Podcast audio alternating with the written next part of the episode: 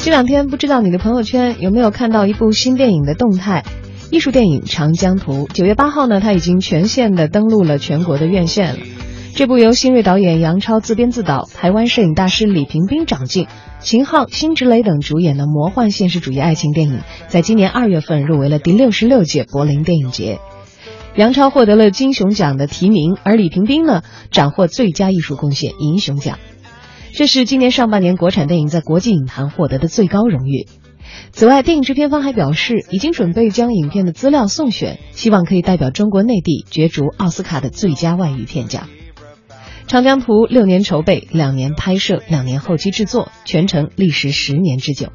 而就在昨天，这部电影上演之后经历的首个周末，文艺大家谈带领二十五位幸运听友在北京观看了 4K 版本的《长江图》的放映，而导演杨超呢也亲临现场，和观众们分享了《长江图》的创作历程。我大致先跟大家汇报一下这个电影的呃历程吧。简单的说，应该是从零六年有这么一个念头想拍这个东西。呃，更早的原因当然是因为我我们是这个长江流域的这么一个小河边的长大的呃家庭。我从小因为不会水，所以对这个河流和船就有一个向往。啊，这种向往到了长大之后，看到长江，看到武汉的长江之后。就有一个特别大的震撼，那就是一个最初的缘由吧。呃，对河流、对水的这种爱好。然后后来呢，学了知识，学了文化，成了一个比较失败的文学青年，开始想象这个文学形象中的中国的这个长江。啊，这个想象就带来很多诗词、历史、传统。啊，经过这些年的积累之后，我就觉得我我我特别，说实话，我对长江的喜爱是某种生理上的。每次火车路过长江大桥的时候，我都会呃不停的。看啊，就那个景观对我来说是一个非常有这个刺激的，呃，让我眼睛不能离开的一个东西啊。我觉得它不是个河道本身，它是个活物，是个而且记载着这个很多我感兴趣的信信息的这么一个活物。那后来拍完旅程之后呢，零六年有了这个念头，呃，用了大约零六、零七、零八这三年呢，去慢慢的去采风。这个电影的开始不是从剧本开始的啊，并不是从。先有了剧本，有了故事，然后去找一个景地去拍，完全不是，它完全是从空间开始的。我先确定要拍长江，然后再去慢慢的采风的过程中呢，还拍了一些短片，有了一些对空间和时间的印象，然后慢慢的生长出这个故事来。呃，大约是零九年开始写剧本，写了两年时间，呃，一零年写完，然后再用一年时间融资，啊，一一年的时候我们融资。正式开始拍摄是在二零一二年的一月份，一月三号，呃，拍了六十天就停机了，因为就没钱了。其实当时在第一期拍摄的时候，我们融到的钱已经，呃，对于艺术电影来说已经算是非常高了，大约将近一千万的投资来拍这么一个完全看不到任何商业回报的电影。呃，但是我记得开拍之前，那个我的好朋友王宏伟就是演小五那个演员。他是我们河南老乡，跑过来，呃，拍着桌子，痛哭流涕的跟我说：“不要开机，不要开机。”他说：“这个没有三千万是不能拍这个剧本的。”当时，呃，我弟弟也在这儿啊。当时我们有，他是那个第一期的出品人和制片人。当时我们有一千万，我们觉得不开机已经不行了，因为你再不拍，可能这个也会没了。呃，我觉得宏伟，宏伟对这个片子的预估非常准确。他觉得我们会因为资源不足而放弃的遗憾的东西，啊，现在也都是遗憾。但是如果当时不拍，现在还没有长江图，这这就是现实。在一二年的时候，有一将近一千万来拍一个这样的电影，已然是行业或者说市场，或者说大一点是这个时代对我的厚爱。今天拍纯艺术电影，想要高投资还是不可能。那我们拍两个月之后就停机了，停机之后剧组解散，然后完成了大约百分之八十的内容。然后呢，再继续融资，又融资了一年半时间，到二零一三年的十月份，我们拿到第二笔钱，开始第二次拍摄。呃，第二次拍摄已经不是胶片了，啊，因为那个时候也没有胶片，华科洗印厂、洗洗印公司已经倒闭了，啊，所以我们就换了数字来拍，啊，用第二第二个摄影师拍后面的百分之二十内容。啊，一三年年底我们完成全部拍摄，一四年、一五年我们做剪接，两年的时间做剪接。因为隔了这么久，呃，内容和都有很多呃变化变迁，所以我们剪辑花了很长时间，一百多稿，三个剪辑师，包括孔静雷啊，卓越的剪辑师，包括一个呃我不能提及名字的一个法国大师级的剪辑师，还有最后的这个年轻的女导演杨明明，三个剪辑师的努力，最后完成这个版本，大约在二零一五年的年底，然后那个时候正好是柏林电影节。其实很多人说这个我是一个戛纳的一个第一戏啊，就应该去戛纳，但是到一五年的年底完成的时候，我们已经心力交瘁了，所有人都不可能再等待。呃，而且戛纳也有很大的风险，戛纳经常把各种超级大师一脚踢出来，很常见。我们不敢赌，所以我们在一五年年底送了柏林，呃，也很惊险的，在最后最后一刻入围柏林电影节的主竞赛，呃，也算是完成了这件事儿吧。我们当时都已经觉得不能再等了。大致是这个历程，我们得了一个艺术贡献奖，也给这个电影给这么多的参与者给了一个答案，因为这里面无数的人在帮忙啊，有你们看见有十个出品公司，有有一票制片人，联合制片人，啊，最早的制片人曾经跟我一起在船上，在在最最冷的寒风中去采景，啊，那个时候一分钱也没有啊，那那也是挂名制片人的徐飞雪。我觉得这个中国电影是一个公益项目了啊，因为我们得到太多人的帮助，这么多人也没想到收会收钱。从这昨天、今天的票房呃反应来看，呃，我们的上座率还不错，但说实话，整体并不乐观啊，并不乐观，因为呃就是这个情况，艺术电影是很慢热的，而且当今的目前的普通观众还不太准备好这件事儿啊，能够在比如说在万达这样的商业影厅里面看到一部这样的电影。但是普通观众会觉得非常错愕，看到一个跟他们预期不符的电影，所以，呃，这是这是一个我们无法解决的现状，就是艺术电影被迫在商业院线里发行，啊，这就是个局面。呃，不管结果怎么样，我们能够面试，能让大家看到，我已经非常感到温暖了。这个事情总算是，呃，我们我们做的这个这个努力啊，总算是没有白费。感谢你们。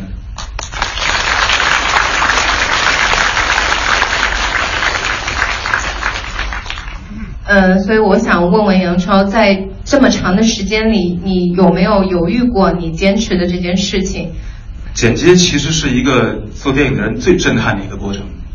这个事儿只有导演知道。很多人以为拍电影最好玩的是现场，或者是跟跟老天做到这么那个那个那个那个场景啊，那个景观那个奇迹。其实对导演最震撼的是那个最后一个人那个过程，那个过程是。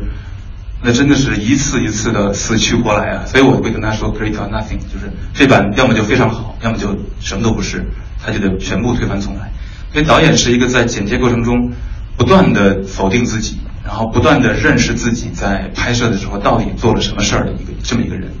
人很难真的面对自己，但导演在剪接的时候必须面对自己，所以你会知道自己在拍摄的时候什么时候急什么。这个事儿，这个事儿别人不会知道。很多时候，导演会利用各种小手段骗过观众，加点音乐啊，或者是速度快一点啊，或者怎么样啊，这是导演的小小手腕。因为每个导演都会这么做，偶尔啊，或多或少。但是，呃，艺术电影没法这么做。艺术电影只有面对这个素材本身的呃成或败，而这个成成败又是由上成千上万个小细节构成的，啊，彼此之间还互动。我相信在座各位肯定有很多。业界人士一定会知道这个这个含义对导演意味着什么，所以我在跟第二个法国那个大师级的剪辑师合作的时候，他跟我说，他说剪接是一个 shock 的过程，是一个震撼的过程，啊，我是深深知道这什么叫震撼的。其实我最难的反而是剪接这两年，而不是拍摄的那那几年，呃，不是大家觉得在江上去奋斗的那几年，难的是真正去面对自己、重建自己，然后重新找到结构的这个过程。啊谢谢，呃，因为关于这个呃法国剪辑大师的故事，我是知道一点，呃，当然我们不便提及他的名字的原因，大家可能都不太清楚，你能再说一下吗？当一个八卦分享。法国大师那个工作了五十天左右啊，他也来到北京跟我见面，我们聊了半个月，然后他拿着素材回巴黎去剪，最后他给出了一个九十分钟的版本。啊，节奏极快，然后让我们让我们极为震惊。没想到这个电影还能这么剪，我们觉得都疯掉了。真是民族种姓的不同带来的那种。你中国剪接师或者中国导演，想疯了你也不敢这么想。他很多地地方完全践踏了所有规则，我们觉得充满新意啊。甚至那个时候的制片人也觉得，哎呀，这版应该就可以了吧，就拿它去吧。当时就这么想过。但是我们也是找了一些朋友看，就是这一些一些家里人来看。觉得还是不对，就是这个法国人不管他的技艺再高超，他还是不了解长江对于一个中国人到底意味着什么。啊，拍摄的时候所所抓住的那些真正的韵味或者是那些信息量啊，他不知道那是信息量，他觉得那没关系，他就剪掉了。所以影片变得很碎，没法呈现目前这种粘稠的包裹式的，让大家在里面很难出来，但是又觉得在里面还不错的这种感觉。这是他那个版本做不到，他太明快，太太太快了。我我们就跟他商量说，老师，我们能不能改改一点啊？我提出一些建议，你来改也行，我来改也行。当时的回答是，nothing，一格一一格都不许改。啊，你要改一格，就不要报我名字了。我说我我就算我我是肯定要改的哦，但是我还是希望能报你名字，因为你做出了这么大的努力，他的工作是很辛苦的。老师说。我尊重你作为导演的这个这个选择权，但是这是我的原则，我我写完是不许改的，嗯，所以现在没有他的名字，但是他其实做出了他的很多剪接点还留在里面。谁是对的呢？这很难说啊，很难说。但是在长江图的，这是我的长江嘛，所以当然是我是对的。大师，大师其实就只能，但是我们我们也用通过多种方式表示了感谢和敬意。我也在很多次来。等再过一段时间，他不介意的时候，我会告诉大家他的名字是谁。他是一个如雷贯耳的名字，然后大家也会，我我们也会重新认识到这个电电影到底是什么。他在教我很多东西他在教会我，他电影到底是什么，有趣的过程。呃，我还有一个小问题，就是呃，现在是差不多一百二十分钟的版本。嗯，曾经我知道这个电影拍过二十次男女主人公的相遇，对吗？对。就是剪接本身就是重建剧本顺序的过程，我刚才已经讲过了。就是因为我特别想保持那二十多次，甚至疯狂的想保持这个地理顺序，才让我们剪两年多，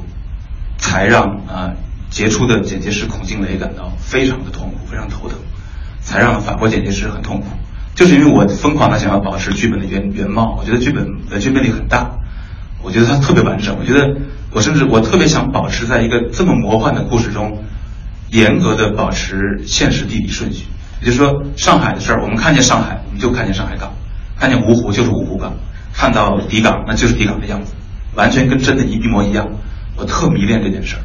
这件事儿其实带来了一个重大的一个问题，就是其实这不对嘛，不应该这样。啊，应该是你拍到什么素材，就把那个素材在剪接台上重新作为剧本的顺序重建结构。啊，这个这个事儿我们就绕了一年多。啊，就所以说。拍了二十次，不见得就要剪到二十次。那么这九次是目前我们经过我们的完，我们在那个时间完成的长江，啊，它理所应当呈现出来的这个这个面貌，它到底留了多少白？啊，它有的时候非常跳跃性的留白，有的时候又非常具体的在讲一个很具体的事儿，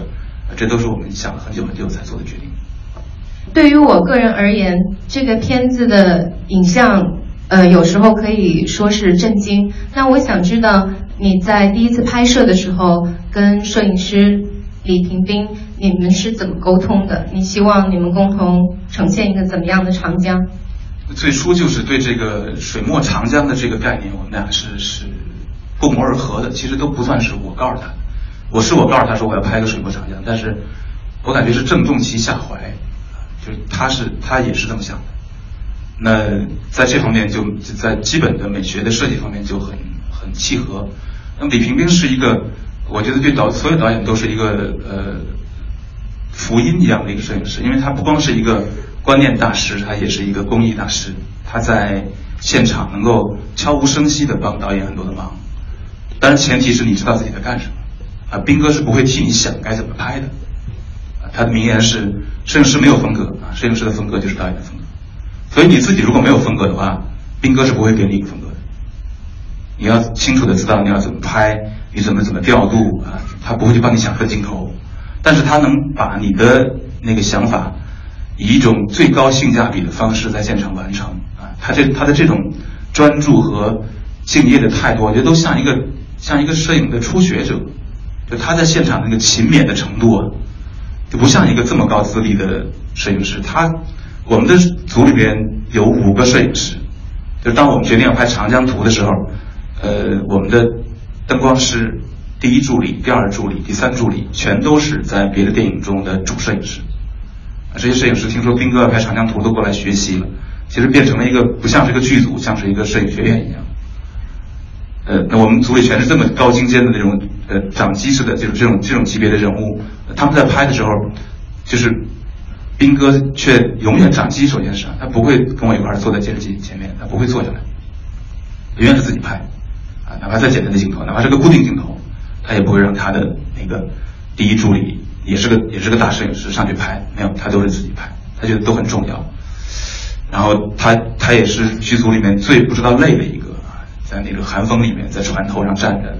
那那个老人 风吹着他的头发，我觉得他是个传统的人格里面特别让人敬佩的一种一种一种人品吧，啊，但是他同时又呃悄无声息的帮助你，帮助你在完成那些工艺的基础问题。我们的拍摄非常痛苦，是因为我们船啊岸还有水特别难调度。尤其是需要拍船、人还有机器的三重运动的时候，我们其实根本不可能拍三条以上，因为你要想拍重拍一条的话，需要浪费比岸上多上十倍的时间。船是不可能到位的。拍完拍完之后，副导演说：“现在还再来一次，预备，预备什么？预备一小时以后再说了。那船得先退出画面，然后准备掉头。我们都都那个副导演都把嗓子喊哑了，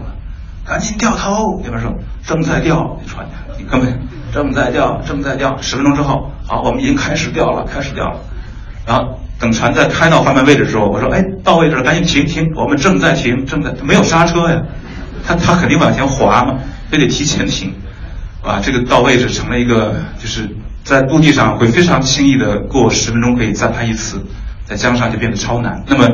斌哥就在他的画框里面演，他的一种。他虽然盯着这四个画框，但是他他的那个意识在听着全现场所有的那个声音画面。一旦出现意外，他随时用他的呃胶片还在转动的时候，他就自己用他的那个他的这个这个经验来调整啊。多次我看到他轻轻的做微调，让一个本来需要再拍一次的画面不用再拍一次。后来我在台子上，在剪接台上也发现了很多这样的瞬间。呃，比如说大家可能看到一个就是呃。秦昊从那个跑到船头放下锚，那个那个那个镜头，镜头是拍那个挡风玻璃，呃，女孩在江边的一个小铁楼铁栅栏上躺着，那个镜头，那个镜头是机器动、船动、人动、岸也动，那个镜头想要重拍就在一小时以后，啊，所以当而那个镜头又非常需要秦昊的跑的那个动作和镜头的配合，所以当。秦昊出画之后，我我我跟斌哥，我估计都把嗓子提到嗓子眼儿了，那个心提到嗓子眼儿，就觉得秦昊会不会在适当的时间跑进画面？啊，如果秦昊跑得慢一点的话，斌哥就需要在那儿等他，停下这个摇去等他，那就麻烦了啊。如果他停下来，那那个镜头就不能用。如果秦昊突然冲进画面，速度太快，撞到了画框的那个边缘，那按照这个电影的规则，这个画面也不能用了，我们都都要再拍。我看到秦昊冲进画面的时候，速度极快。斌哥轻轻的摆动手腕，把他那个把他头让出去了，那么瞬间只差一点点。如果情况再快一点，斌哥再慢一点啊，就要再拍一次啊，而没有光线再拍一次。所以斌哥是一个这样的摄影师，是一个嗯，是一个我觉得所有人都可以在他身上学习到很多东西的一个摄影师吧，是一个值得尊敬的电影人。《长江图》是继《路边野餐》之后，今年呢我们在国内的院线看到公映的第二部国产文艺电影。六年筹备，两年拍摄，两年的后期制作，全程历时十年。采用胶片拍摄的这部电影，由台湾的摄影大师李平斌掌镜，由青年的新锐导演杨超自编自导。昨天呢，文艺大家谈也带领二十五位幸运的听友在北京观看了四 K 版本的《长江图》，导演亲临现场和观众们进行了映后的互动。这部电影把时间装进长江流域的空间里，而观众们也随着主角的视角，沿着时光逆流而上。而在每个人的眼中，看到的都是属于自己的长江。在观影结束的映后互动环节，导演也回答了来自观众们不同角度的问题。呃，导演好。呃，想向您请教个问题，就是因为电影呃用了很多隐喻的方式，特别是有很多宗教的这个符号，呃，特别是在最后落脚到那个那个背景的时候，呃，我是想请教一下，就是您是不是希望说长江也是一种信仰，一种，呃，你想有一些注脚在这里面，特别是有五到六次跟佛教有关的这个符号的出出现啊，向您请教一下。呃，这个事情呃，我觉得是跟我我不太想用信仰这个词，是因为我觉得这个信仰并不是信哪个教门。我不知道你是不是注意到，在那个塔里边，那个女孩挑衅和尚的时候，她问的第一个问题叫什么是罪呢？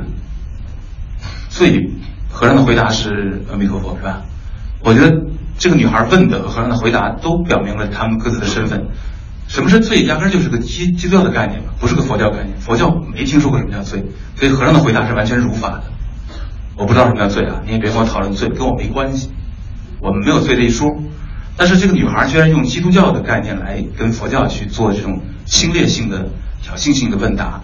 所以其实从这个呃动作你就可以明白，她可能不是任何一个教门或者组织里的一个信徒，她是一个完全自发的、个人性的进行终极追求的这么一个人。这个女女人，这个女人这个角色，呃，确实是这理解这个影片的一个钥匙吧。嗯，其实终极追求这个事儿吧，就是呃，不管是修行信仰，我们不管我们叫它什么，其实每个人现实中都有。偶尔或多或少我们都会问自己一下，说，哎，杨超，你为什么活着？你活得有劲吗？啊，这个问题有时候你会问自己一下，但是你问完之后立刻就算了，对吧？你你还得还得吃饭，还得回来上课挣钱，找个朋友听个音乐也就过去了。我们大家平时是回避这个问题的。只是拿它当个调剂，呃，整个现实生活中所有的趣味其实都是为了回避这个回避这个问题。所有的现实生活，不管是文化、宗教还是，都是为了回避这个个人去问这个问题。那这个安陆这个女人，其实我就写了一个疯狂的追问到底这个问题的这么一个人物。她是一个坚决不肯放过自己，一定要问我为什么活着，我怎么活着才是真正有价值、有道德、有意义的，我怎么活着才不给这个世界增加负担。他要把这个问题问到死，这是导致他为什么一路上，呃那样的一个原因吧。所以它也不是一个呃普通意义上的爱情故事。嗯，那个导演好，我我是一个特别普通的观众哈，完全不懂电影。呃，然后我也是第一次看这种比较文艺的艺术的片子。